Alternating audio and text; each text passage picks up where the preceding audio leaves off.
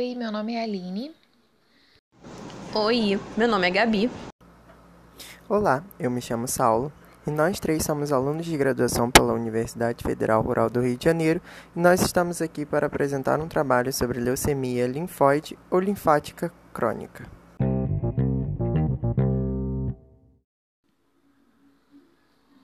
A leucemia linfática crônica ou leucemia linfóide crônica, assim ela também pode ser chamada, ela é classificada como um dos tipos de doenças conhecidas como doenças linfoproliferativas. É uma doença no qual ocorre o aumento progressivo de linfócitos leucêmicos no sangue. Uh, eles se infiltram na superfície dos gânglios linfáticos, no baço e na medula óssea. No diagnóstico, aproximadamente 90% de todos os pacientes com leucemia linfóide crônica tem mais de 50 anos e a incidência aumenta né, com a idade. Excepcionalmente, ocorre em pessoas abaixo de 45 anos. Com o passar do tempo, a doença ela se espalha para os tecidos, levando à linfoadenomegalia, que é o aumento dos gânglios linfáticos, hepatomegalia, que é o aumento do fígado, e esplenomegalia, que é o aumento do baço. Sabendo disso que a Aline falou, nós precisamos saber como é o seu diagnóstico, como ela funciona, o que ela faz com o nosso organismo e o seu possível tratamento. Então vamos lá saber um pouquinho sobre a leucemia linfóide crônica? Na leucemia linfocítica crônica, os linfócitos BCD5 sofrem transformação maligna. Os linfócitos B são continuamente ativados pela aquisição de mutações que levam à linfocitose de linfócitos B monoclonais sendo que o acúmulo adicional de anomalias genéticas e subsequente transformação oncogênica dos linfócitos B monoclonais levam à leucemia linfóide crônica.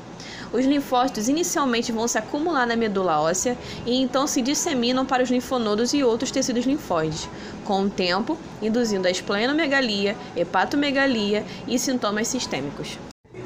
Com o progresso da doença, a hematopoesia normal resulta em anemia, neutropenia, trombocitopenia e diminuição da produção de imunoglobulina. A hipogama-globulinemia pode se desenvolver em até dois terços dos pacientes, aumentando o risco de complicações infecciosas. Os pacientes têm maior susceptibilidade a anemia hemolíticas autoimunes, é feito um teste né, de antiglobulina direto positivo, e também tem maior susceptibilidade trombocitopenia trombocitopenia autoimune.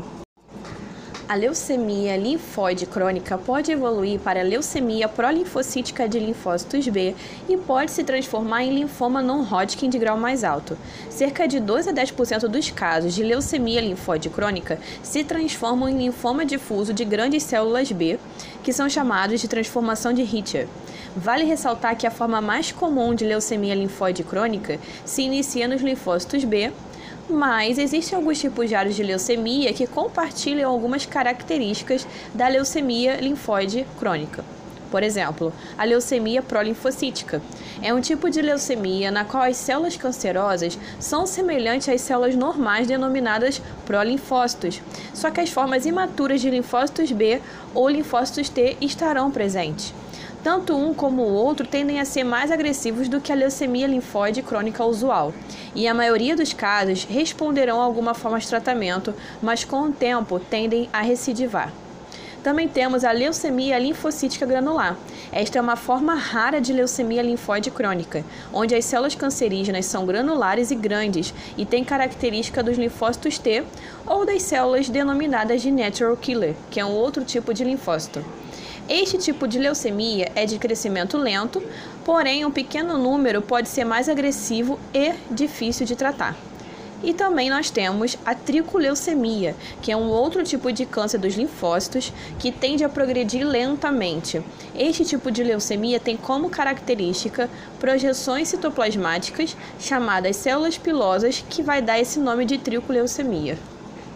Os sintomas da leucemia linfóide crônica, eles se desenvolvem lentamente e gradualmente. Muitos pacientes, especialmente aqueles em estágio inicial da leucemia linfóide crônica, não têm sintomas. E na maioria das vezes a doença é descoberta acidentalmente, como por exemplo durante um exame de rotina. Quando os sintomas aparecem, eles costumam ter variadas formas. Muitos se queixam de fadigas ou tonturas, Outros pacientes começam a suar excessivamente ou têm suadouros à noite. Outras queixas também incluem febre alta ou febre baixa, porém crônica. E também ocorre um aumento em infecções ou inchaço em gânglios. Às vezes o baço aumenta de tamanho, e isso resulta em uma sensação de saciedade, como um bolo na porção superior do estômago. E aí o que, que acontece? O paciente ele relata pouco e às vezes nenhum apetite. Uma queixa mais frequente é a perda de peso de forma inexplicável, que ocorre sem nenhuma mudança nos hábitos alimentares. Sintomas menos comuns são dor na área do baço ou em ossos e articulações, a coagulação sanguínea normal ou sangramento excessivo por causa de um pequeno ferimento ou pequeno procedimento cirúrgico.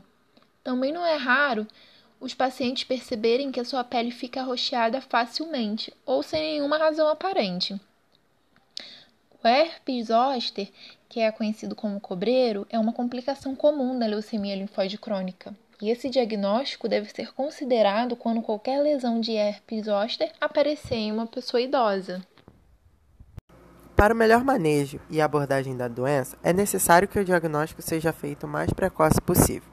Para isso, será necessário fazer alguns exames, como o hemograma completo ou hemograma de sangue periférico, a citometria de fluxo, que consiste em um aparelho capaz de contar as células do sangue, e além disso, ele identifica marcadores como a ZEP70 e a CD38, que são, estão superexpressos na superfície de linfócitos mutados. Pode-se ter feito também a biópsia ou aspiração da medula óssea e também o diagnóstico ele pode ser fechado de forma complementar com exames de imagem, pois como as minhas colegas falaram, há, há certo aumento do baço em alguns casos e este pode ser detectado através de ressonâncias magnéticas, tomografias computadorizadas, ultrassons. Colocando em detalhe que os exames para diagnóstico inicial são feitos no sangue periférico. Porém, os exames a nível medular são feitos de forma rotineira, pois são úteis para avaliar o prognóstico da doença e a resposta do indivíduo ao tratamento. Há algum tempo atrás, era necessário, para o diagnóstico, uma contagem absoluta de linfócitos de pelo menos 15 vezes 10 a nona por litro.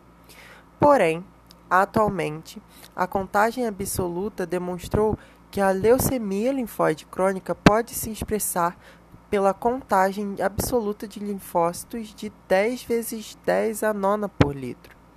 Mas o padrão imunofenotípico de linfócitos BCD5+, e a infiltração da medula óssea de 30% tem que ser observada. O mecanismo genético e os genes envolvidos nesse tipo de patologia ainda não estão totalmente elucidados. Portanto, exames como PCR ou até o cariótipo não são utilizados para se fechar o diagnóstico da leucemia linfóide crônica.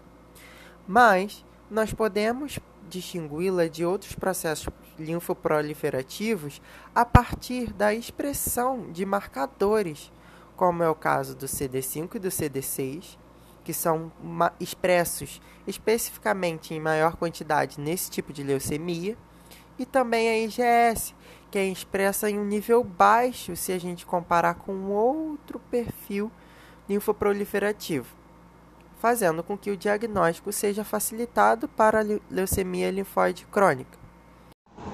Então, qual seria o tratamento indicado para leucemia linfóide crônica? Os tratamentos podem ser quimioimunoterapia, terapia direcionada, radioterapia e cuidados de suporte.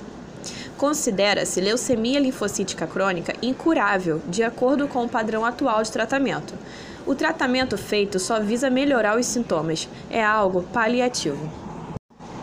Portanto, adia-se o tratamento até que os pacientes tenham sintomas atribuídos à leucemia linfóide crônica, linfocitose progressiva com um aumento de 50% ao longo de um período de dois meses, tempo de duplicação de linfócitos inferior a seis meses.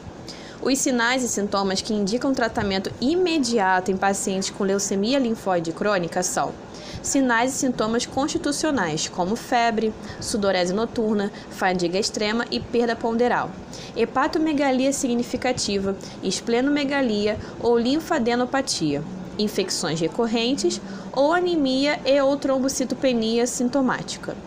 As opções para o tratamento direcionado à doença incluem a quimioimunoterapia, a terapia direcionada, radioterapia e o tratamento de suporte.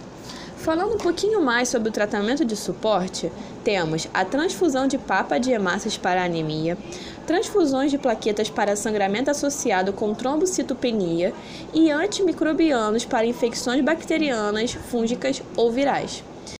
Uma observação é: como a neutropenia e a hipogama-globulinemia limitam a morte bacteriana, a terapia com antibióticos deve ser bactericida. Tem que se considerar infusões de gama-globulina para o tratamento de paciente com hipogama-globulinemia e infecções refratárias, ou para a profilaxia, quando mais que duas infecções graves ocorrem até seis meses. E como que é feito o tratamento inicial? É feita uma quimioimunoterapia que visa aliviar os sintomas, induzir remissões duráveis e prolongar a sobrevida. É importante dizer que não existe um regime padrão de quimioimunoterapia. A seleção da terapia inicial depende das características do paciente, as características específicas da doença e objetivos abrangentes da terapia. Análogos de purina, como a fludarabina, bem como agentes alquilantes como bendamuxina, corambucil, ciclofosfamida, foram utilizados em combinação com o anticorpo monoclonal anti-CD20, o rituximab. Pacientes não tratados que são capazes de tolerar a quimioterapia costumam receber a combinação de fludarabina, ciclofosfamida e rituximab. Como alternativa, os pacientes idosos não tratados em geral recebem bendamuxina e rituximab, pois esse regime é mais fácil de tolerar. A leucemia linfóide crônica com DEL17P é frequentemente refratária à quimioimunoterapia, mas o ibrutinib demonstrou melhorar esse desfecho. O ibrutinib é um novo inibidor oral da tirosina quinase de Bruton, que é uma enzima essencial para a ativação de várias vias que aumentam a sobrevida das células na leucemia linfóide crônica. Em caso de leucemia linfóide crônica recidivada ou refratária, deve-se confirmar a leucemia linfóide crônica recidivada ou refratária histologicamente antes de reiniciar o tratamento. Tem que excluir especificamente a transformação em linfoma de grandes células e monitorar atentamente os pacientes assintomáticos com leucemia linfóide crônica recorrente à procura de sintomas que justifiquem o tratamento. Os fatores que influenciam a escolha do tratamento na recidiva incluem terapia inicial utilizada, duração inicial da resposta. O ibrutinib pode melhorar a taxa de resposta e a sobrevida livre de progressão na leucemia linfóide crônica, recidivada ou refratária. O ibrutinib é mantido até que se desenvolva uma toxicidade ou que a doença progrida. A monoterapia com o anticorpo monoclonal anti-CD20, rituximab, pode aliviar transitoriamente os sintomas. Deve-se considerar o transplante halogênico de células troncos hematopoéticas para os pacientes que são aptos. Detalhando um pouco mais sobre a radioterapia, pode-se administrar irradiação paliativa nas áreas de linfodenopatia ou para o envolvimento do fígado e baço que não respondem à quimioterapia. A irradiação total do corpo em doses pequenas é às vezes bem sucedida para melhorar temporariamente os sintomas. Portanto, com base em todos os dados apresentados, levando em conta que é uma doença que se expressa mais na população idosa, que também é uma doença que em fases iniciais tem os seus sintomas silenciosos e que o seu tratamento é um tratamento que não visa a cura, e sim o tratamento sintomático, ou seja, paliativo, precisamos trazer a importância de discutir sobre esse assunto e todos os meios que temos para evitar e prevenir essa patologia. Um beijo e um abraço.